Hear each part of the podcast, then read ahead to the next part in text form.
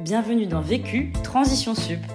Ce qui m'anime, ce qui me motive, c'est d'amener les étudiants à prendre conscience des enjeux et des défis sociétaux. Le déclic peut-être le plus déterminant, ça a été tout d'un coup une prise de conscience. Il fallait que je m'engage aux côtés de la jeunesse dans ce podcast, nous vous invitons à découvrir les témoignages de personnes qui, face aux besoins de former aux enjeux de la transition écologique, travaillent au quotidien à faire bouger les lignes de l'enseignement supérieur. Élèves, professeurs et membres de l'administration vous partagent des conseils concrets et applicables pour vous aussi participer à la transition sup.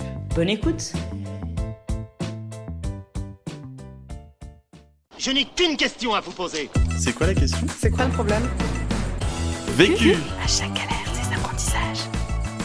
Vécu Vécu, des retours d'expérience pour gagner du temps et de l'énergie. Je suis Hortense Foulon, je suis responsable des projets pédagogiques chez Impact Campus et engagée depuis six ans dans la transition écologique et sociale dans le secteur de l'enseignement supérieur. J'ai travaillé pendant cinq ans pour le cabinet de conseil Utopie en tant que coordinatrice de campus responsable et sur le développement des offres de conseil portées par Utopie sur le secteur de l'enseignement supérieur. Depuis un an, je suis responsable des projets pédagogiques pour Impact Campus et ce qui m'anime, ce qui me motive, c'est d'amener les étudiantes et les étudiants à prendre conscience des enjeux et des défis sociétaux, à comprendre les transformations que ces défis appellent, et puis à identifier les leviers d'action à leur échelle, qu'ils soient ces leviers d'action personnels ou professionnels, pour euh, leur permettre de contribuer à la solution. La question. Comment accélérer la transition des établissements du supérieur en faisant évoluer les classements? Le vécu. Pendant cinq ans, j'avais plutôt une vision sur euh, le fonctionnement global de l'établissement. Et donc, mon rôle, c'était d'essayer de les accompagner à améliorer cet impact sur leur territoire et leur, et leur communauté. Et un des freins que j'ai pu identifier, euh, c'est les classements d'enseignement supérieur qui me revenaient euh, souvent en disant, mais non, mais si on évolue là-dessus, si on bouge là-dessus, on va perdre des places au classement. Tu comprends bien que c'est pas possible de perdre des, des, places au classement. Et donc, ces classements, finalement, le, le problème, c'est pas que intrinsèquement, c'est mauvais de, classer des établissements. Euh, c'est juste qu'aujourd'hui, les critères qu'ils mettent en avant et qui valorisent pour évaluer, ils sont complètement contre-productifs par rapport aux enjeux qui nous intéressent. À titre d'exemple, le premier critère, c'est le salaire à la sortie. Donc le salaire à la sortie, c'est le critère qui pèse le plus dans la pondération. Et de manière assez évidente, bah, on comprend vite en fait que les établissements, ils ont plus intérêt à former des banquiers d'affaires que des euh, activistes en ONG face à ce constat sur euh, les, classements, voilà, qu'elle n'est pas vraiment dans le sens euh, dont on a besoin finalement et qui pourtant sont quand même très normatifs sur le secteur. Début 2020, je, je me suis dit que finalement ces acteurs-là, si on arrivait à les faire bouger, ça serait quand même un gros pas, un grand pas pour euh, réussir à faire bouger finalement tous les établissements du supérieur. Et donc j'ai mis autour de la table des acteurs clés ou en tout cas qui connaissent ces enjeux-là. Donc j'ai travaillé avec pour un réveil écologique, le RESES, Impact Campus et le Shift Project. Ensemble, on a commencé à discuter, travailler à comment essayer de faire en sorte de pouvoir faire bouger. Finalement, on a abouti à la, la production de 15 recommandations dans un petit guide de 15 pages, dont l'objectif est de proposer donc au grand classement qui existent des pistes concrètes pour faire évoluer leurs critères d'évaluation. Mais finalement, c'est aussi à l'attention des établissements du supérieur parce que on se dit si on y arrive, demain les classements ils intègrent ces critères-là. On n'a pas encore transformé le, le, système des classements. En revanche, on a quand même eu de bonnes discussions avec des établissements du supérieur qui nous disent que c'est un travail qui leur est utile pour eux pour avancer. On a aussi pu échanger notamment avec un média qui fait un classement qui est très reconnu et qui connaît nos recommandations. Ce sera très certainement pas une révolution euh, tout de suite euh, dès la prochaine édition, mais en revanche, on s'attend à ce que ce soit intégré de manière incrémentale. On est quand même obligé d'être sur des, des, petits pas qui euh, nous mèneront assez loin, on espère. Premier apprentissage. Interpeller ne suffit pas on a un peu procédé par étapes avec ce petit euh, groupe de travail. Au début, quand on a commencé à échanger, déjà on a commencé à se rendre compte vraiment de l'ampleur euh, des choses, de, de l'importance des classements, euh, du fait aussi qu'il y avait quand même un, un, petit manque de transparence sur la manière dont tout ça était, était effectué. Et donc on avait envie, peut-être aussi besoin d'interpeller, d'interpeller les classements, mais peut-être aussi d'interpeller l'opinion publique de manière très ambitieuse plus généralement, en disant mais finalement rendez-vous compte du rôle que vous jouez et prenez vos responsabilités. Alors, autant vous dire que cette tribune qu'on a rédigée et qu'on voulait voir publiée dans les médias, étant donné qu'on interpellait ces mêmes médias qui réalisent les classements, bizarrement, on n'a pas été publié. Donc, on l'a euh, difficilement diffusé sur les réseaux sociaux avec nos comptes euh, propres, mais on n'a pas eu euh, une grande diffusion dans des médias nationaux. Mais finalement, c'est pas grave parce que ça nous a permis de faire cette première étape et, nous de mettre un peu sur le papier un peu la frustration qu'on pouvait avoir par rapport à, à ce sujet. Et ensuite de partir sur quelque chose de beaucoup plus constructif en se disant mais oui en fait euh, euh, ok on a interpellé on, est content on a dit ce qu'on avait à dire mais finalement comment on fait pour leur donner des outils? Deuxième apprentissage.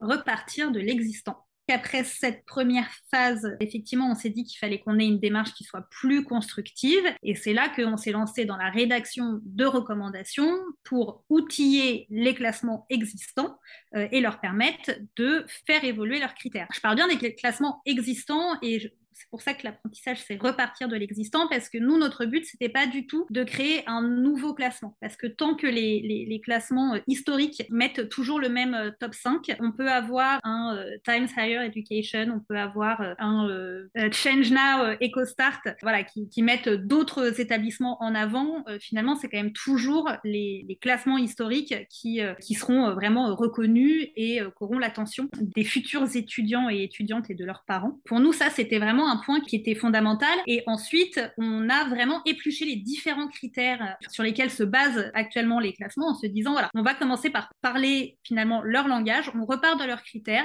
on regarde ce qu'ils font aujourd'hui et on voit comment est-ce qu'ils peuvent orienter un tout petit peu, orienter, réorienter pour faire en sorte euh, d'intégrer les enjeux de transition.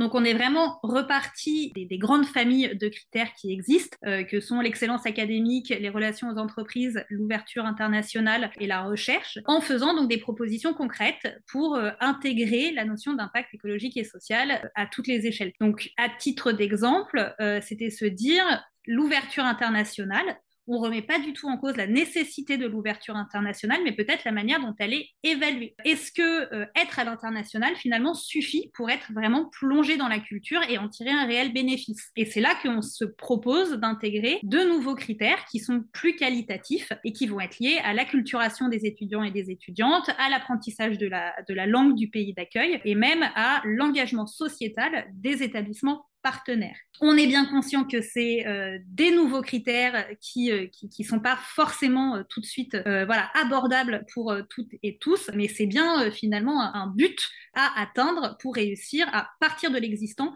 tout en l'améliorant et en le, le, rendant plus adapté aux défis écologiques et sociaux.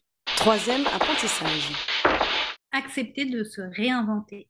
Alors, ce que on veut dire par là, si je reprends mon exemple de l'ouverture internationale et de ce critère d'acculturation, on comprend bien que l'acculturation, c'est quelque chose de très subjectif, qui va être aussi assez qualitatif et pas quantitatif. Et donc, forcément, ça ne coule pas de source, finalement, de, pouvoir le, le, mesurer et ça nécessite de construire un nouvel indicateur. Et c'est là où il faut accepter parfois de repartir, pas de rien, mais en tout cas de quelque chose qu'on ne connaît pas. Donc, euh, aujourd'hui, les classements les critères évoluent peu, on peut évoluer, donc forcément les processus ils sont, ils sont en marche, c'est un peu les mêmes tous les ans, et, les équipes savent répondre aujourd'hui euh, au classement. Ce qu'il faut se dire, c'est que bah, demain peut-être qu'en fait elles sauront pas forcément répondre aux nouveaux critères, et que pour pouvoir arriver à répondre à ces nouveaux critères, bah, il va falloir réinventer un petit peu euh, la manière dont on évalue son établissement soi-même, et c'est euh, ça qu'on veut dire par accepter de se, se, réinventer. Donc voilà, c'est pas facile, on dit absolument pas que c'est facile, on dit enfin, on minimise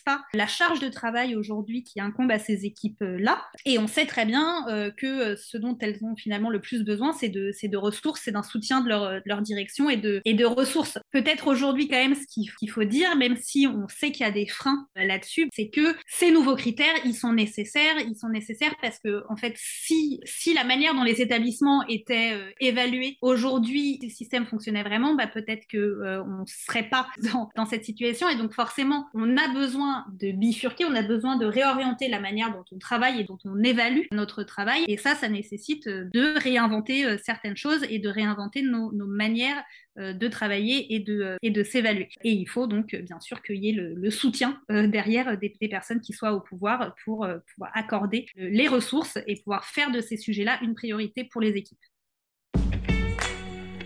Conseil pour gagner du temps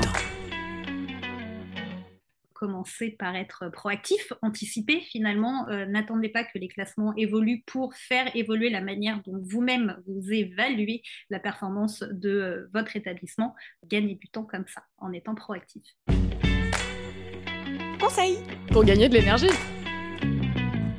trouver du soutien. Ça, c'est super important. Surtout ne pas faire ça seul dans son coin, que ce soit en interne avec euh, une petite euh, équipe euh, d'irréductibles qui sont motivés encore mieux si vous avez un soutien de votre direction, mais aussi en, externe, enfin à l'externe avec, avec vos pairs qui travaillent sur les mêmes questions, qui rencontrent les mêmes problèmes, qui parfois ont des solutions. Trouver des solutions de manière collective, l'intelligence collective, ça, c'est super énergisant. L'autre question une question très concrète, euh, quand est-ce que Challenge va intégrer nos recommandations à ces classements euh, Ça, ce serait quand même génial. Une autre question, finalement, comment, euh, pour rentrer sur le cœur de métier, comment faire pour faciliter l'intégration dans 100% des cours dispensés dans l'ESR, donc de ces enjeux de euh, transition écologique et sociale?